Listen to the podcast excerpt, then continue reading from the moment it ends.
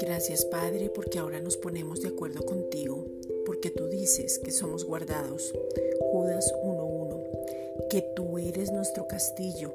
Salmos 91.2. Nuestro refugio. Salmos 18.2. Que somos librados de toda peste. Salmos 91.3. Trampa, enfermedad, ataque de las tinieblas, porque en tus manos está la bendición y protección y la unción y la capacidad para saber cómo actuar. Tú ya nos bendijiste porque la bendición es Cristo mismo. Efesios 1.3. Nos ponemos de acuerdo con tu palabra y de esa manera podemos andar juntos. Amos 3.3. Padre, te damos gracias y hoy podemos decir que estamos en tus manos y nos gozamos en ti. Cantares 1.4.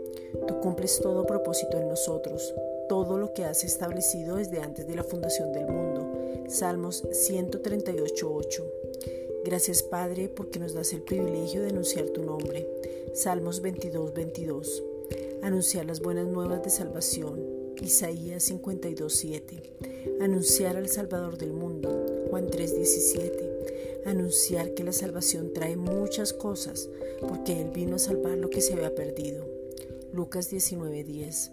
Él recuperó la imagen, la semejanza, la justicia, la santidad al entregarse como ofrenda, derramar su sangre y presentarla ante el Padre.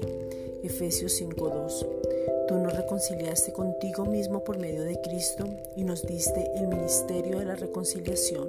Segunda de Corintios 5:18 en la cual nos gozamos y además es un privilegio.